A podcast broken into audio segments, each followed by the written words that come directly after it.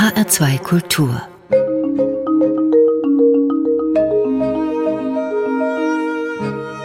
Doppelkopf Heute am Tisch mit dem Leiter des Büchnerhauses Peter Brunner, Gastgeber ist Thomas Blaul. Besagtes Büchnerhaus steht etwa zehn Kilometer westlich von Darmstadt in Gottelau, einer Gemeinde im Kreis Groß-Gerau, die heute zu Riedstadt gehört. Und dort in Gottelau ist am 17. Oktober 1813 Georg Büchner geboren. Sein Geburtshaus ist das Büchner Haus, dessen Leiter seit 2017 Peter Brunner ist. Herr Brunner, herzlich willkommen bei uns im Doppelkopf. Vielen Dank und einen schönen guten Tag. Was genau kann man denn im Büchnerhaus sehen und machen, Herr Brunner? Also zunächst mal sieht man ein sehr schön restauriertes und instand gehaltenes Fachwerkhaus. Das ist in den mittleren 90er Jahren restauriert worden und in einen äh, ausgesprochen guten Zustand versetzt. Und dann sieht man im Haus in einer Installation, würde ich das jetzt mal nennen, eine Lebensstand Georg Büchners, der heißt von Godelau zur Weltbühne. Und das sind schon die beiden Worte, die eigentlich die große Spanne zeigen, um die es uns da geht. Damit das alles dort gesehen und gemacht werden kann, bedurft es eines langen Weges, den auch der Hessische Rundfunk mit wichtigen Schritten mitgegangen ist. Was ist denn die Geschichte hinter dem Büchnerhaus? Naja, die Geschichte ist zunächst mal so, das ist ein Haus aus dem 17. Jahrhundert, so wie die meisten Häuser im hessischen Ried, äh, wenn sie erhalten sind, Häuser aus dem 17. Jahrhundert sind kurz nach dem Dreißigjährigen Krieg gebaut. Und als Georg Büchner da geboren wurde, war das das Haus eines Goddelauer Bauern, eins von wohl etwa 70 Häusern, die in diesem kleinen Rieddörfchen standen. Und Georg Büchners Vater Ernst hat in diesem Haus bei dem Bauern im ersten Stock ein Zimmer gemietet. Das ist die Konstellation, über die wir sprechen. Also es ist nicht das Haus der Büchners gewesen, sondern das Haus eines Bauern, in dem Ernst Büchner ein Zimmer gemietet hatte. Und wann ist das Haus denn zum Büchnerhaus geworden? Ja, auch da muss man eigentlich nochmal nachfragen, was Sie dann damit meinen. Dass es das Büchnerhaus ist, ist wohl schon seit weit über 100 Jahren relativ sicher und auch durchaus im Sprachgebrauch gewesen. Es hat 1913 zum 100. Geburtstag ein Nachfahre Georg Büchners, also seines Bruders Wilhelm, der Stadt Riedstadt, dem Dorf Goddelau, ein Foto geschenkt, das das Foto dieses Hauses war, mit dem Hinweis, das sei das Geburtshaus seines Onkels gewesen. Und spätestens da ist eigentlich äh, sozusagen die Debatte immer gewesen, ist das das Büchnerhaus. Es gibt nämlich ein zweites, in dem die Büchner später lebten, das manche dann für das Büchnerhaus hielten. Und insofern ist im Ortsgebrauch durchaus bekannt gewesen, dass es so war. Es gibt auch einen sehr witzigen Reisebericht von einem frühen Büchner Werkherausgeber Hausenstein heißt der, der sich um diese Zeit mal auf den Weg gemacht hat, den Geburtsort des großen Genies zu sehen und der das mit einiger Enttäuschung wahrgenommen hat, dieses winzige, schmuddelige Dörfchen im nassen hessischen Ried.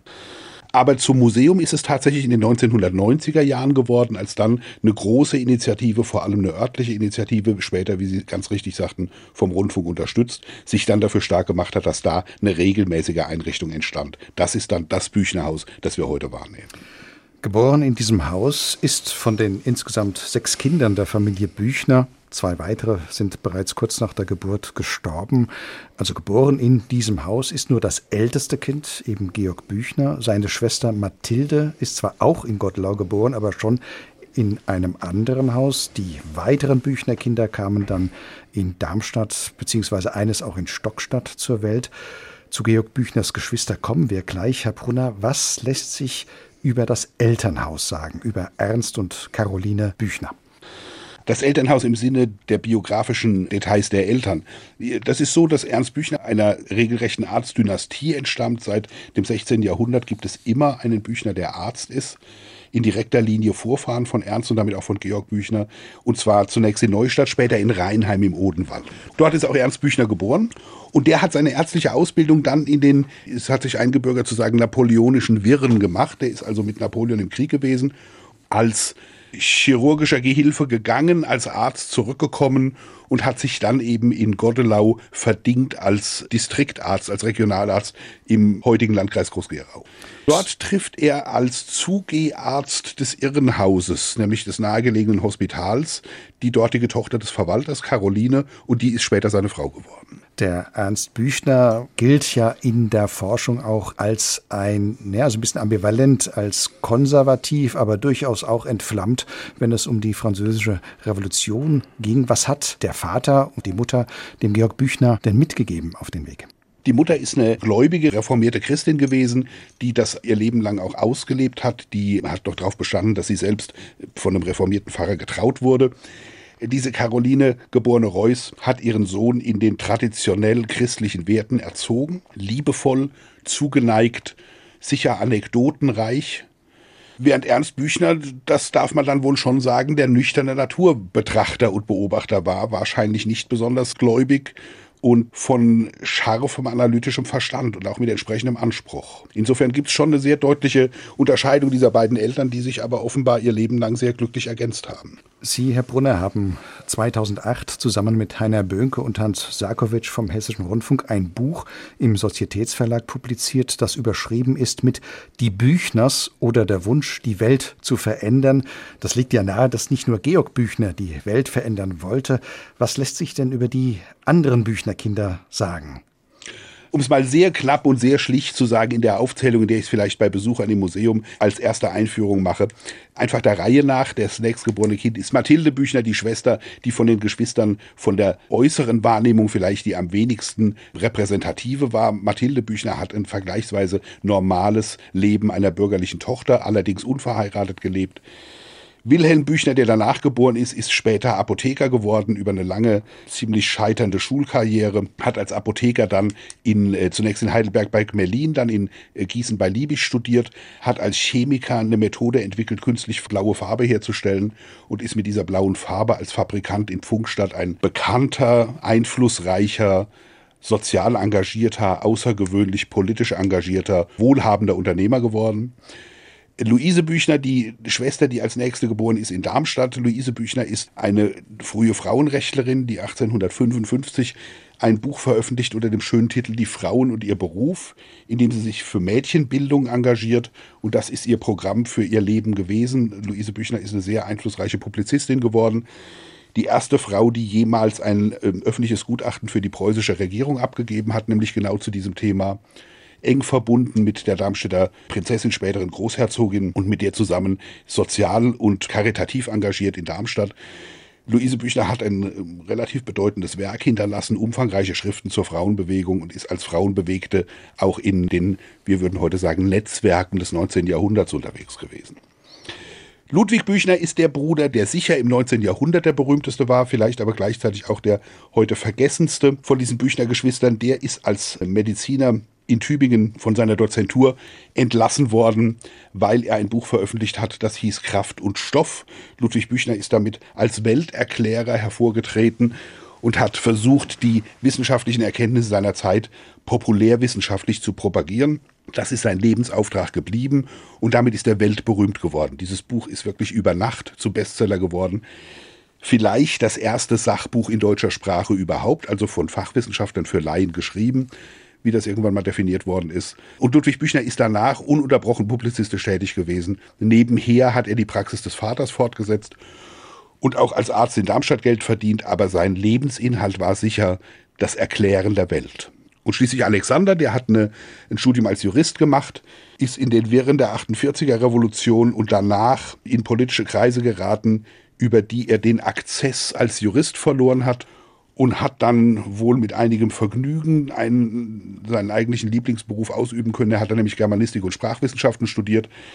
Dieser Alexander ist über Zürich nach Frankreich geraten, hat in Frankreich erst in Valenciennes, später in Caen als Dozent und Professor gearbeitet, die vergleichende Sprachwissenschaft mitbegründet, eine Unmenge von publizistischen Veröffentlichungen über Gott und die Welt äh, vorgelegt, er galt in Frankreich als Le Pont sur le Rhin, jemand, der also die beiden Länder miteinander verbunden hat, auch zu Zeiten, zu denen das eigentlich eher von Kriegsgeheul begleitet war. Alexander Büchner ist 1871 praktisch im Deutsch-Französischen Krieg sehr bewusst und demonstrativ französischer Staatsbürger geworden und hat das damit begründet, er schuldet dem französischen Staat mehr als dem deutschen. Es ist ja interessant, weil es ist ja heute so, dass wir mit dem Namen Büchner eigentlich Georg Büchner immer automatisch verbinden, aber wir sehen, dass die ganze Familie ja hochinteressant und auch sehr aktiv war in dieser Zeit, auch politisch aktiv. Wer stand denn Georg am nächsten von seinen Geschwistern? Naja, schon altersmäßig sicher Mathilde und Wilhelm. Wir wissen halt von Mathilde sehr wenig. Von Wilhelm gibt's später so ein paar autobiografische Aufzeichnungen, die der für einen der Werkherausgeber gemacht hat. Da gab's wohl eine sehr enge Verbindung. Es gibt ja auch mehrere sehr schöne Briefe, in denen die sich miteinander austauschen, aneinander erinnern. Und Wilhelm war wohl in der Zeit, in der Georg Büchner in Darmstadt Angst vor Verfolgung hatte, sein einziger Vertrauter. Wissen wir denn, wie die Familie Büchner, sowohl Eltern als auch die Geschwister, zum ja, politisch aktiven und zeitweise auch steckbrieflich gesuchten Georg Büchner und zu seinem literarischen Werk gestanden haben? Ja, es ist insgesamt natürlich in diesem Leben sehr viel Spekulation und auch in dieser Beschreibung ist da Spekulation. Wir können ein bisschen was daraus schließen, wie die sich dazu verhalten haben. Was die Eltern gedacht haben, wissen wir nicht. Wir müssen vermuten, dass die überhaupt erst als Georg schon im Exil ist in Weißenburg, also sich in Sicherheit nach Frankreich gebracht hat, erfahren haben, was tatsächlich passiert war und wie eng ihr Sohn darin verwickelt war. Danach hat Vater Büchner offenbar großen Wert darauf gelegt, dass jedenfalls nicht öffentlich wurde, dass er irgendeinen Kontakt zu seinem Sohn hatte. Es wird heute berichtet, er habe zwei Jahre keinen Kontakt zu ihm gehabt. Die Mutter dagegen hat ihn im Exil besucht, das heißt, da ist durchaus Kontakt gewesen. Es gab nicht das, was man vielleicht ein zerschnittenes Tischtuch hätte nennen können. Es gab Verbindung und Austausch, es ist wohl auch Geld geschickt. Was da nun an inhaltlicher Identität und Sympathie war, darüber können wir nur spekulieren. Und meine Vermutung ist schon, dass die das sehr kritisch gesehen haben. Der Vater war immerhin hoher Staatsangestellter und durchaus nicht aktiv kritischer, aktiver in Darmstadt. Bei den Geschwistern ist es anders. Da haben ja Ludwig und Luise 1850, als die Errungenschaften der 48er Revolution das zuließen, dann eine erste Werkausgabe von Georg Büchner gemacht. Die haben sich immer als so eine Art Lord-Ziegelwahrer verstanden. Manchmal vielleicht auch durch zu starke Eingriffe in das, was ihnen vorgelegt war, aber immerhin haben sie durch diese Werkausgabe das Werk überhaupt gerettet und publik gemacht. Und bei allen drei Geschwistern, die regelmäßig veröffentlichen, also Ludwig, Luise und Alexander, stellen wir immer wieder fest, dass es Bezüge auf diesen toten Bruder gibt. Das heißt, er ist ganz präsent und er ist ihnen präsent als der Große unter den Geschwistern. Die Büchner Familie sehr nah dran an den Geschehnissen ihrer Zeit, politisch interessiert und wohl alle einen Traum träumen von einer besseren Zukunft. Dazu passt, wenn auch in der Negation sozusagen Ihr erster Musikwunsch, Herr Brunner, von Tonsteine Scherben. Welches Lied haben Sie uns denn mitgebracht? Ja, das sollten wir uns jetzt einfach anhören, weil Rio Reiser sagt das schon alleine, was dazu sagen ist zu diesem Lied. Und es wird auch, glaube ich, ganz leicht zu verstehen sein, warum ich mir das ausgesucht habe.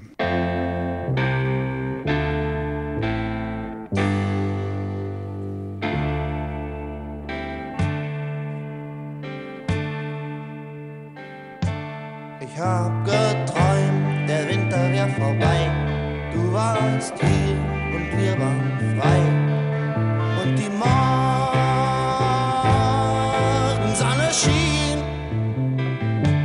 Es gab keine Angst und nichts zu verlieren. Es war Friede bei den Menschen und unter den Tieren. Das war das Paradies. Der Traum ist aus.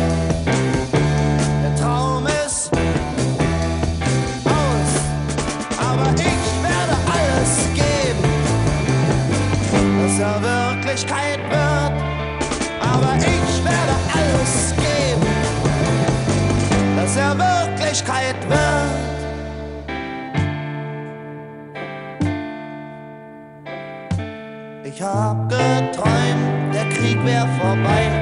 Du warst hier und wir waren frei.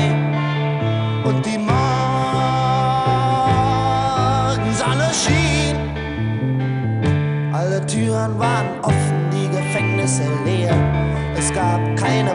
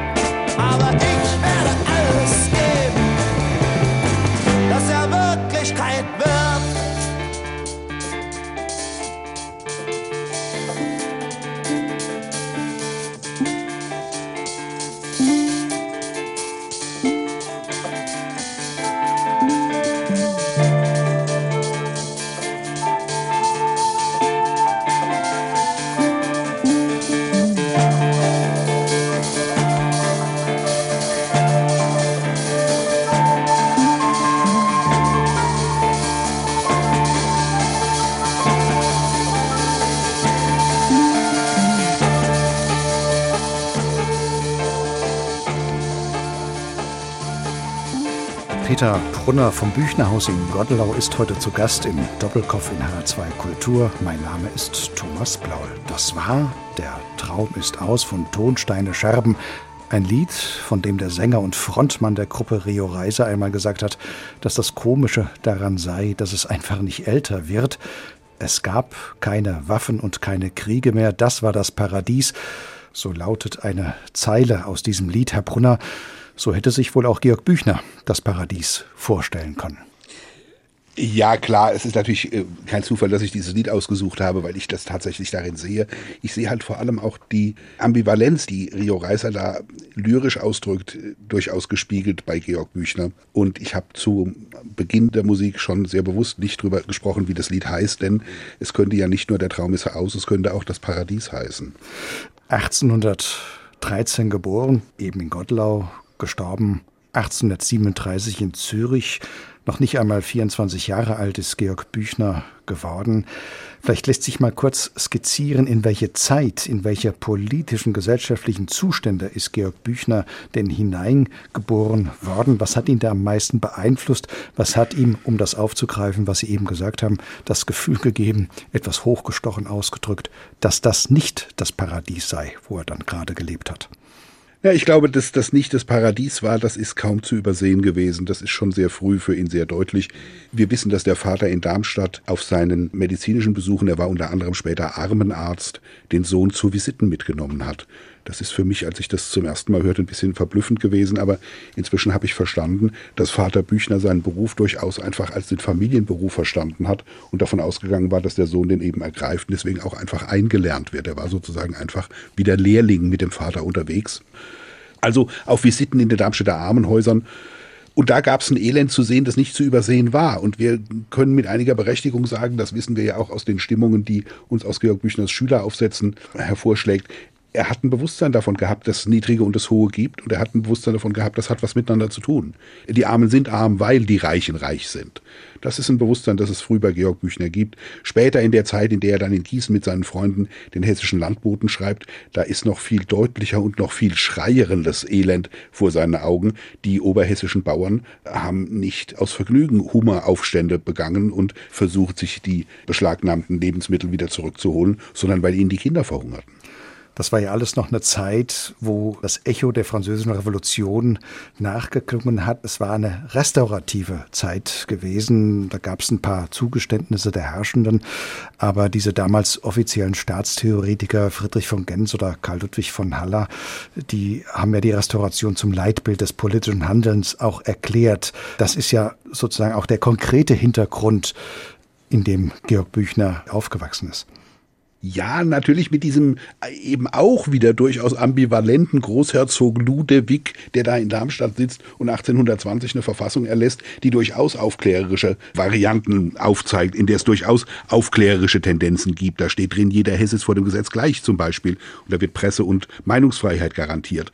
Aber in der Tat ist für Georg Büchner sicher jedenfalls in der Zeit, in der er in Gießen ist, die Welt deutlich von Unterdrückung und Terror der Aristokratie geprägt. Es gab ja damals, Sie haben eben den oberhessischen Aufstand erwähnt, auch in Frankfurt 1833 der Wachensturm, den hat aber Georg Büchner aus der Ferne nur mitbekommen. Was ist damals passiert? Ja. Ja, dabei in Straßburg, das war sozusagen eine Verschwörung zum Putsch. Fritz Weidig, der enge Mitverschwörer Georg Büchners beim hessischen Landboten, war informiert. Der gehörte ja zu den frühen und bedeutenden Republikanern sozusagen im Netzwerk der hessischen illegalen Republikaner. Der wusste, dass das geplant ist. Da hat eine Gruppe von Studenten geplant, am Frankfurt, das war ja Sitz des Deutschen Bundes, also sozusagen der Zentralregierung, die Macht zu übernehmen. Es sind etwa 100, 120 Studenten in die Konstablerwache, später auf die Hauptwache gestürmt, bewaffnet, haben da die Waffen entwaffnet und sich vorübergehend an diesen Platz gesetzt. Die waren aber verraten und innerhalb von wenigen Stunden war der Spuk vorbei. Die saßen im Gefängnis, zum Teil sind die viele Jahre lang gefangen geblieben. Also eine sehr dilettantische Geschichte. Büchner beschreibt es dann eben auch so. Er hätte nie die Illusion gehabt, dass das erfolgreich hätte sein können. Vieles ist natürlich eingegangen in Büchners Werk. Das Övre, das mag ja aufgrund der Kürze seiner Lebenszeit nicht allzu groß sein und doch ist es erstaunlich, wie viel dieser Mann geleistet hat in nur wenigen Jahren, auch neben seiner Literatur. Aber bleiben wir erstmal bei seinem literarischen und politischen Werk, den Dramen Dantons Tod, Leons und Lena, Wojcek, die Erzählung Lenz. Es gibt auch Übersetzungen. Und dann, Sie haben ihn eben schon erwähnt, der hessische Landbote, diese berühmte Flugschrift. Herr Brunner, das sind zwar unterschiedliche Werke, aber was lässt sich denn aus ihnen herauslesen als literarische Reaktion oder Spiegelung der vorhin geschilderten zeithistorischen Zustände. Ja, ich erinnere mich jetzt an Ihre Bemerkung eben, Rio Reiser habe das äh, Werk zeitlos genannt. Das ist wirklich die absolute Maxime, die über Georg Büchners Werk stehen kann. Zeitlos. All das, was er da schreibt, ist vollkommen losgelöst von der konkreten Zeit. So sehr der hessische Landbote natürlich eine politische Flugschrift ist, die sich gegen die herrschende Aristokratie wendet, so sehr ist das auch das große Fanal der Befreiung der Menschheit, das durchaus bis heute stehen kann. Friede, den Hüttenkrieg, den Palästen können Sie heute auf jedes besetzte Haus schreiben. Es steht auf manchen besetzten Häusern. Und das aus gutem Grund. Und das gilt für alle anderen Arbeiten, die Georg Büchner dann vorgelegt hat, auch wieder so ambivalent die sind und bewertet werden können, so ambivalent vielleicht da auch seine eigene Haltung zum Ausdruck kommt. So sehr ist doch jedes einzelne von einem unglaublichen Engagement für den Menschen geprägt, von einem zugeneigten Blick auf das Individuum, das uns vollkommen zeitlos und eben auch aus der Zeit, ganz anders als alles andere, was zu dieser Zeit geschrieben worden ist, das Werk nahebringt und die Themen, die, die Büchner da bearbeitet diese Ambivalenz, die Sie da ansprechen, was macht die aus in seinem Werk?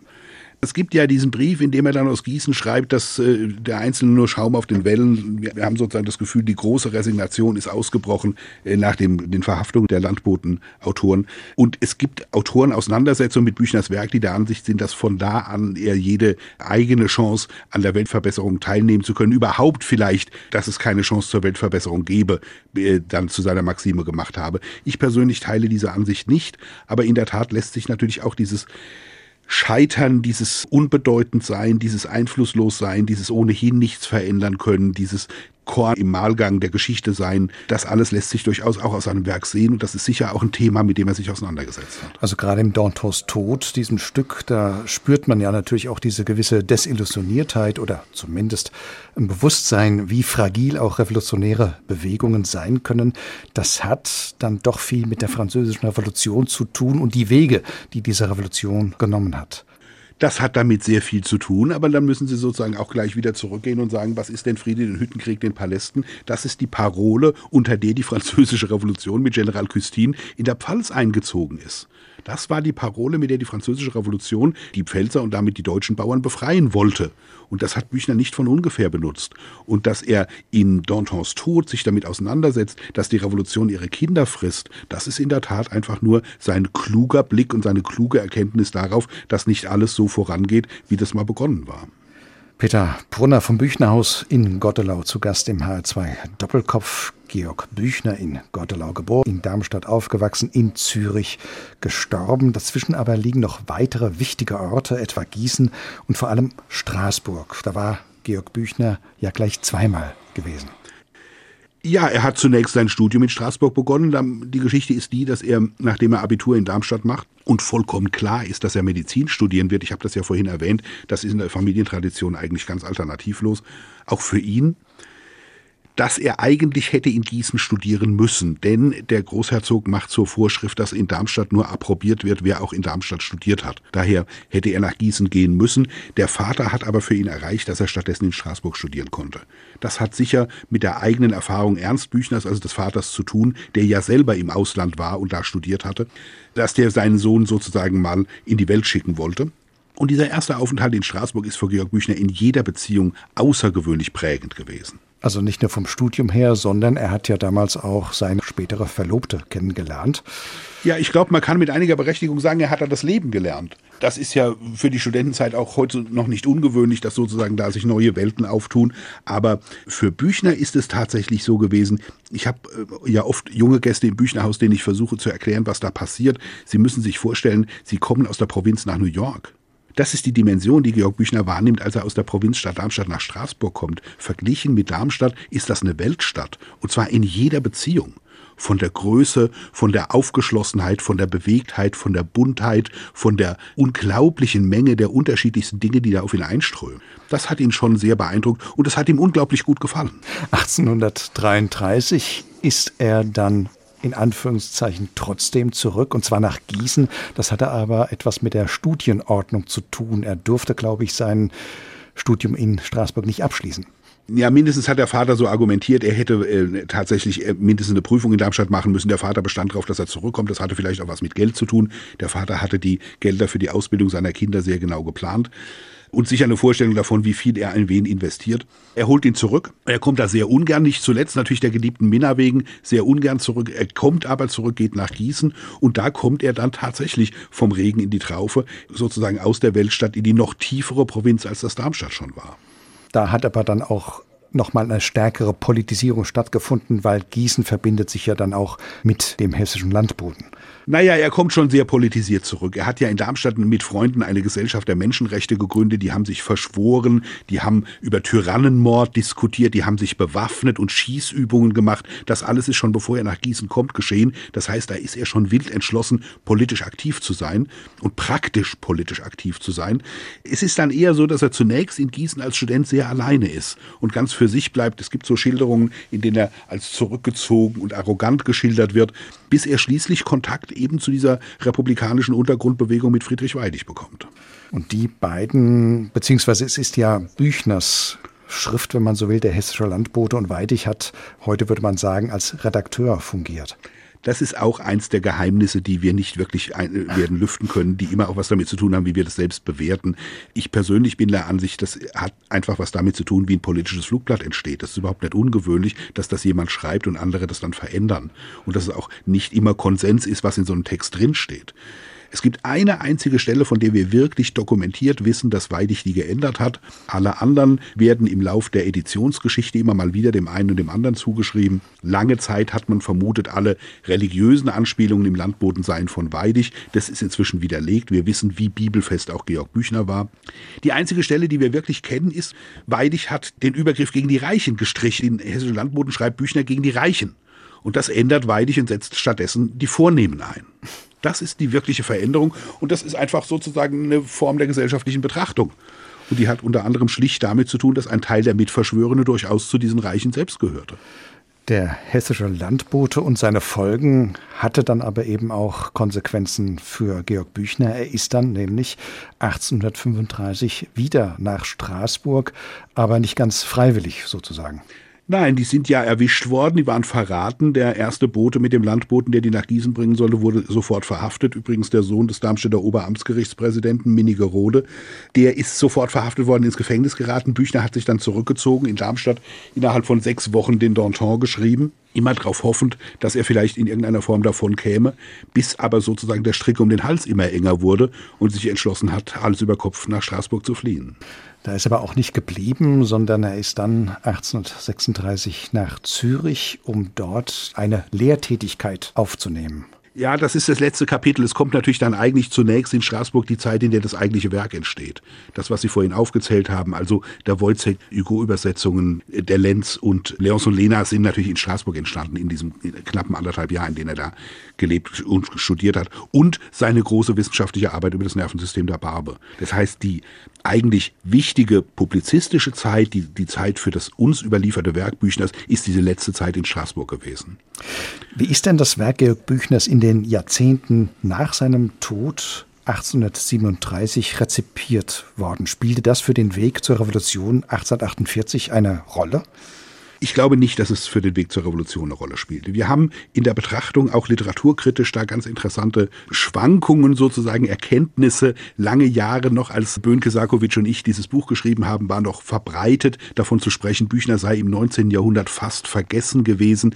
Inzwischen hat vor allem Ariane Martin, eine Professorin aus Mainz, sehr deutlich und klar widerlegt, dass das so war. Im Gegenteil ist es so gewesen, dass Büchner eigentlich immer durchaus als literarische Größe anerkannt war.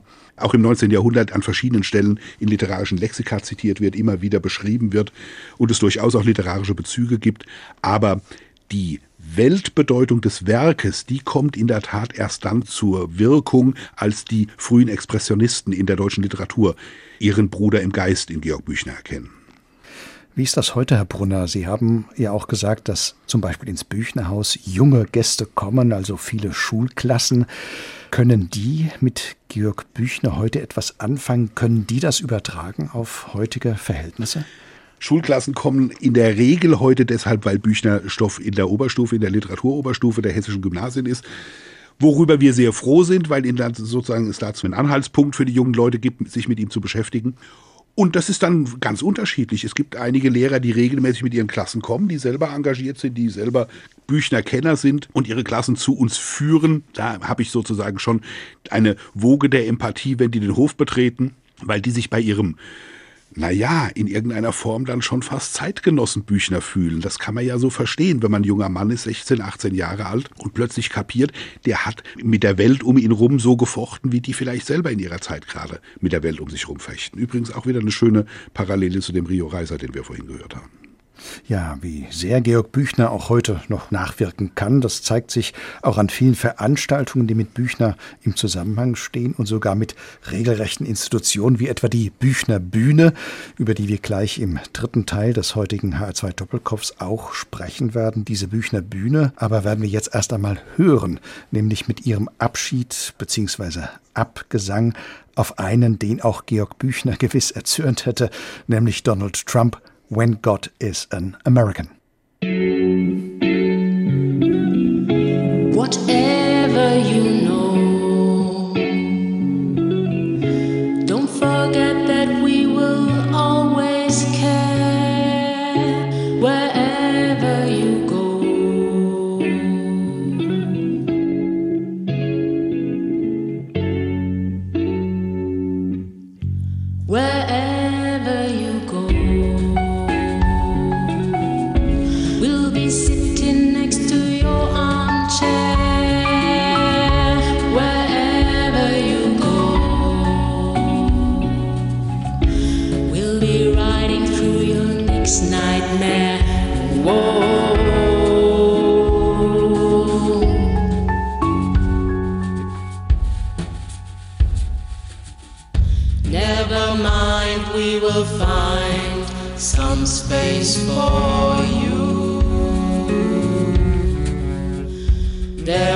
down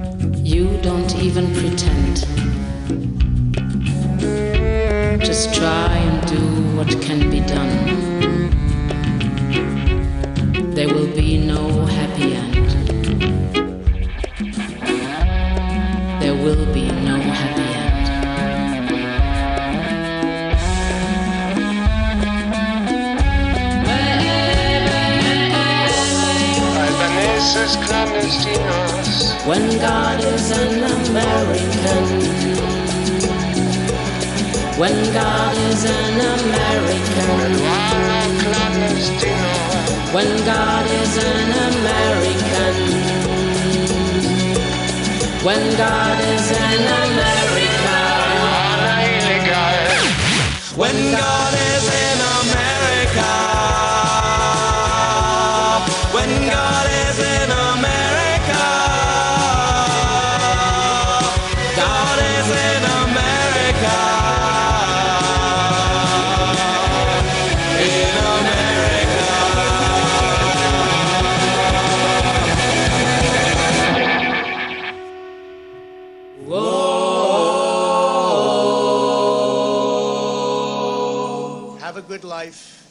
see you soon.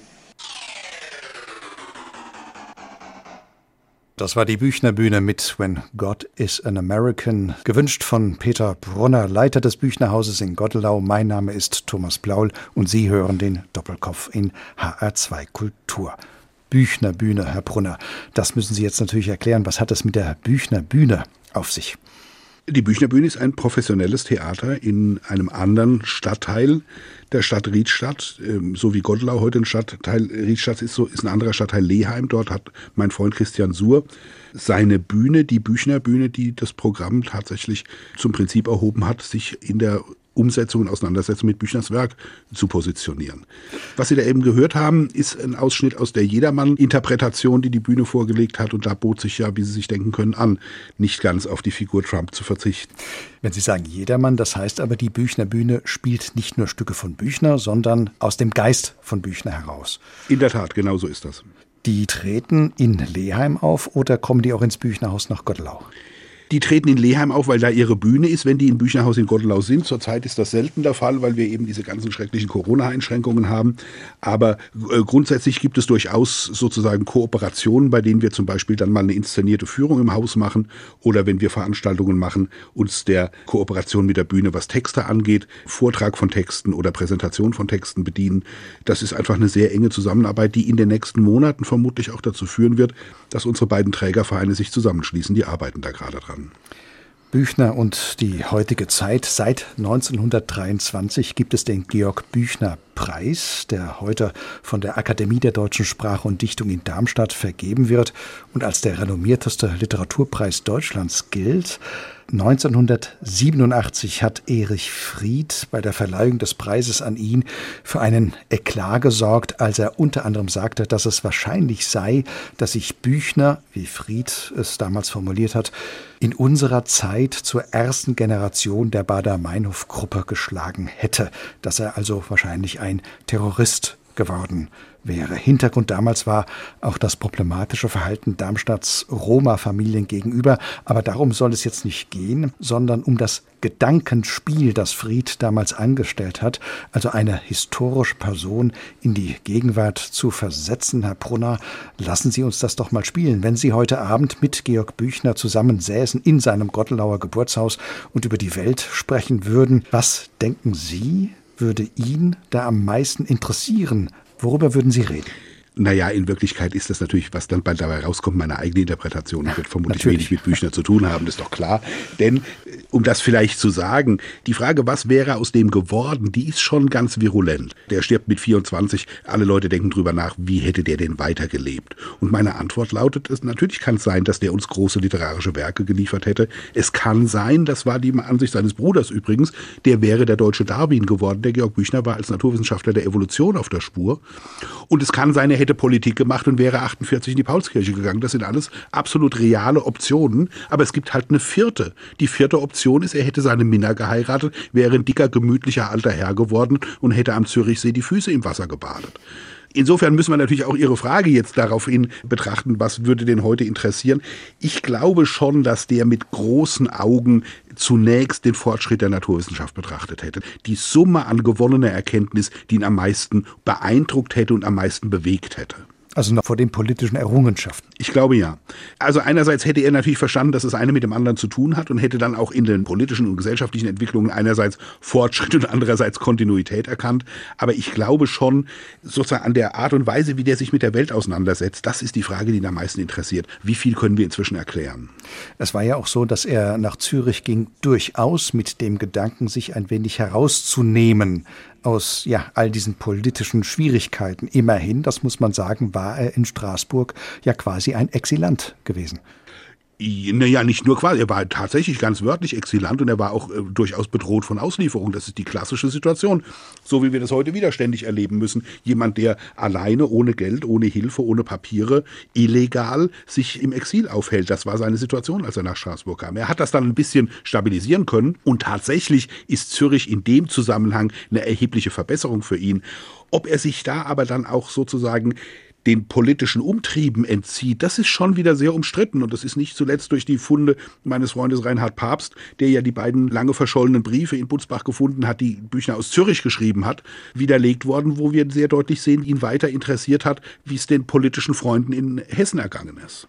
Er hat das nicht aufgegeben und deswegen ist auch die Option, 48 in die Paulskirche gegangen zu sein, durchaus naheliegend. Herr Brunner, was interessiert Sie, was fasziniert Sie selbst an Georg Büchner? Naja, ich hoffe, dass ein bisschen was jetzt schon verstanden werden konnte an dem, was da an Aktualität drinsteckt in diesem Feuerkopf Georg Büchner und dem, was der an Arbeit und Werk vorgelegt hat.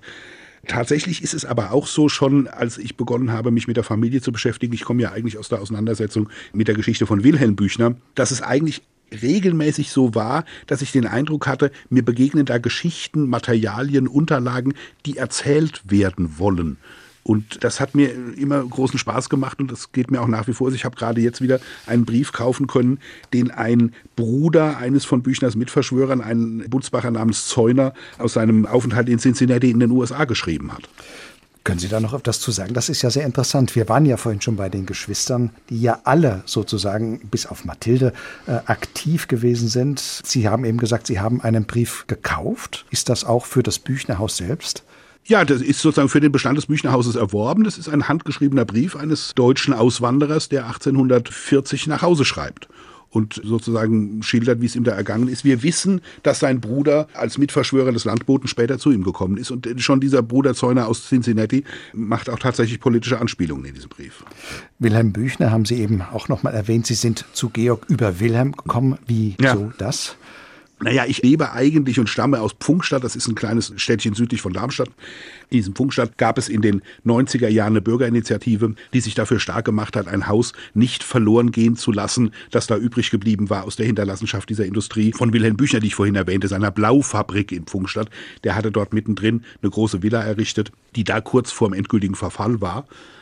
Und in dieser Bürgerinitiative hat es eine starke Bewegung, eine erfolgreiche Bewegung dafür gegeben, dass dieses Haus saniert und restauriert worden ist. Die Villa Büchner ist heute in strahlendem Glanz, allerdings leider völlig ungenutzt, was ihre Möglichkeiten angeht, aber in strahlendem Glanz in, auf das Wunderbarste wiederhergestellt. Ein Haus des Historismus, wie es ohne Beispiel ist. Das hat mich eben sozusagen dazu bewegt, auch die persönliche Geschichte dieses Fabrikanten zu recherchieren. Wir stießen dann mit Bönko Sarkovic zusammen, wir stießen dann auf Materialien, die die Familie besaß und die noch nicht veröffentlicht waren waren und sind darüber eben tatsächlich zu den Chronisten der Familie geworden.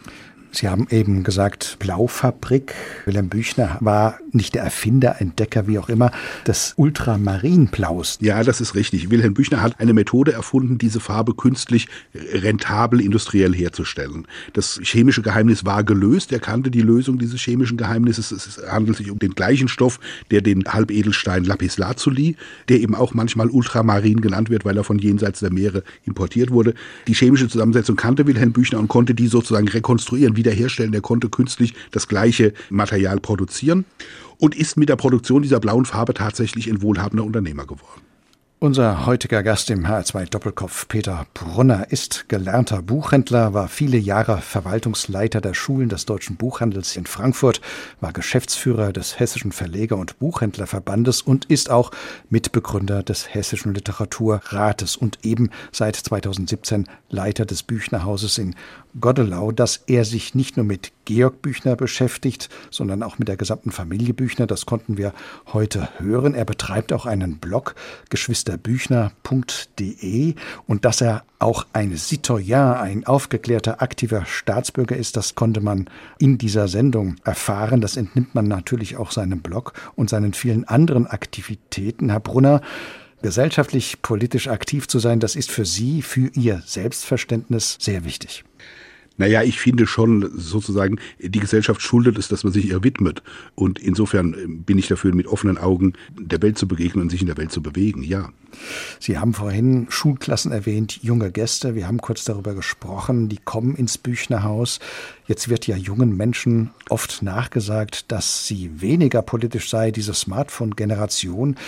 Aber wenn man sich jetzt politische Bewegungen anschaut, Fridays for Future und so weiter, stimmt das wirklich? Was ist da Ihr Eindruck?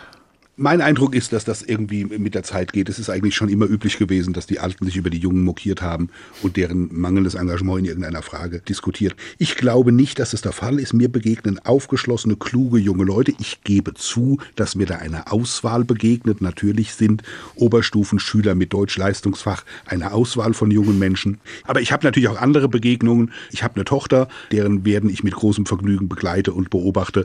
Und ich bin insgesamt durchaus zuversichtlich. Ich halte die ganzen pessimistischen Beschreibungen der gelangweilten Jugend für so selbstverständlich, wie sie das in den letzten 500 Jahren gewesen ist. Ja, diese Ambivalenz, nochmal dieses Stichwort aufgreifend. Wie würden Sie das heute einschätzen? Es gab Revolutionen, es gab Kriege, die Verhältnisse der Menschheit haben sich verbessert. Das darf man ja natürlich nicht vergessen zu sagen. Aber wo stehen wir heute? Haben Sie da auch so ein ambivalentes Gefühl? Ja, selbstverständlich habe ich eine ambivalente Haltung und manchmal denke ich auch, um Himmels Willen, es geht zu Ende mit der Welt. Sowohl was die klimatischen wie jetzt ganz konkret die solchen Entwicklungen angeht, kann man das ja leicht denken. Auch politische Entwicklungen lassen einen manchmal vermuten, es ginge zu Ende mit der Welt. Ich habe mir inzwischen angewöhnt, die politische Entwicklung zu betrachten, als ob ich auf einem Eisenbahngleis stünde und schaute in die Ferne. In der hintersten Entwicklung, da treffen sich die Parallelen dann eben doch. Und das ist vielleicht auch das Ziel, dass es politisch immer noch zu erreichen gilt und das nie wirklich erreicht werden, aber dem wir uns vielleicht langsam nähern können, dass die Menschen freier, glücklicher und zufriedener sind, als sie das heute sind. Das ist ja ein wunderschönes Bild. Vielen Dank, Peter Brunner.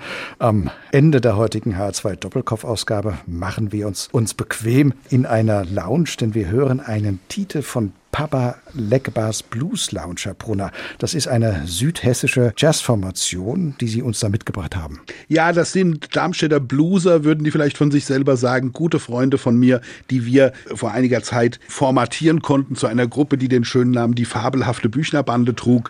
Zusammen mit einem anderen Freund Heiner Böhnke und der großartigen Sängerin Petra Bassus sind wir mit einem Programm über die Geschwister Büchner aufgetreten. Das war einer der Versuche, mal auf eine bisschen entspanntere Art und Weise Menschen Geschichten zu erzählen. Und das ist auch, glaube ich, ganz erfolgreich gewesen. Die fabelhafte Büchnerbande hatte sehr gefeierte Auftritte mit den Erzählungen über die Geschichte der Familie einerseits und eben wunderbar begleitet von der großartigen Musik von Papa Legbers Blues Lounge.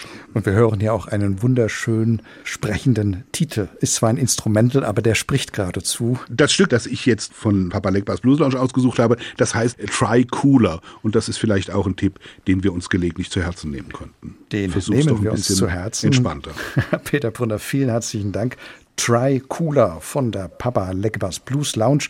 Mit diesem Stück geht der Doppelkopf in H2 Kultur heute zu Ende. Gast im Studio war Peter Brunner, Gastgeber Thomas Plaul.